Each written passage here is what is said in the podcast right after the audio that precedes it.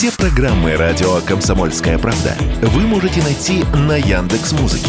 Ищите раздел вашей любимой передачи и подписывайтесь, чтобы не пропустить новый выпуск. Радио КП на Яндекс Музыке. Это удобно, просто и всегда интересно. Здоровый разговор. Всем привет! Это «Здоровый разговор» в студии Мария Баченина. Без дыхания жизни нет. Это очевидно, но в организме есть вещества, без которых само дыхание стало бы бесполезным. Одно из таких веществ – гемоглобин. Это белок, входящий в состав крови, и основная функция его – соединяться с молекулами кислорода, которые мы получаем при дыхании, а затем вместе с кровотоком переносить и отдавать их органам и тканям. Вторая, но не менее важная задача гемоглобина – передав кислород, забрать из ткани углекислый газ и отнести перевести его в обратную сторону к легким. Мы вдыхаем, и наши органы получают необходимый для жизни кислород. Мы выдыхаем и очищаем ткани от образовавшегося в них углекислого газа. Без гемоглобина полноценный вдох-выдох был бы невозможен.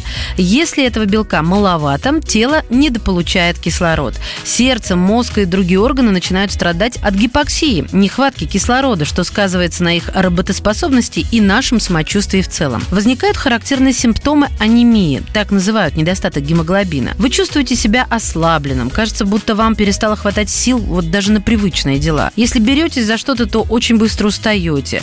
Кажется, будто вы начали хуже соображать, участились головокружения. Вам говорят, ну или вы сами замечаете, что выглядите слишком бледным. Бледность особенно заметна на деснах. Они имеют светло-розовый, белесый оттенок. У вас легко и быстро возникает одышка, и вы отмечаете у себя учащенное сердцебиение или кажется, будто иногда сердце пропускает удары. Сразу скажу, если вы подозреваете у себя низкий уровень гемоглобина, надо обязательно обратиться к врачу. После осмотра доктор, скорее всего, предложит вам сдать анализ крови.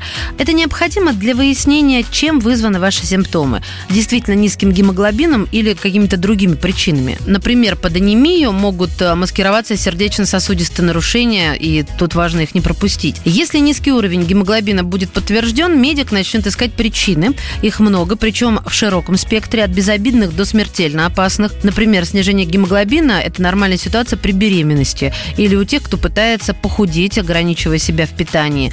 Но к анемии могут привести и хронические заболевания почек, цирроз печени, гипотереоз, отравление свинцом, внутреннее кровотечение, разные виды онкологии. В общем, обязательно нужно проконсультироваться с врачом, чтобы исключить эти неприятности. В следующем выпуске расскажу, как повысить гемоглобин. Вот, кстати, все выпуски здорового разговора можно найти на всех подкаст-площадках страны. Здоровый разговор.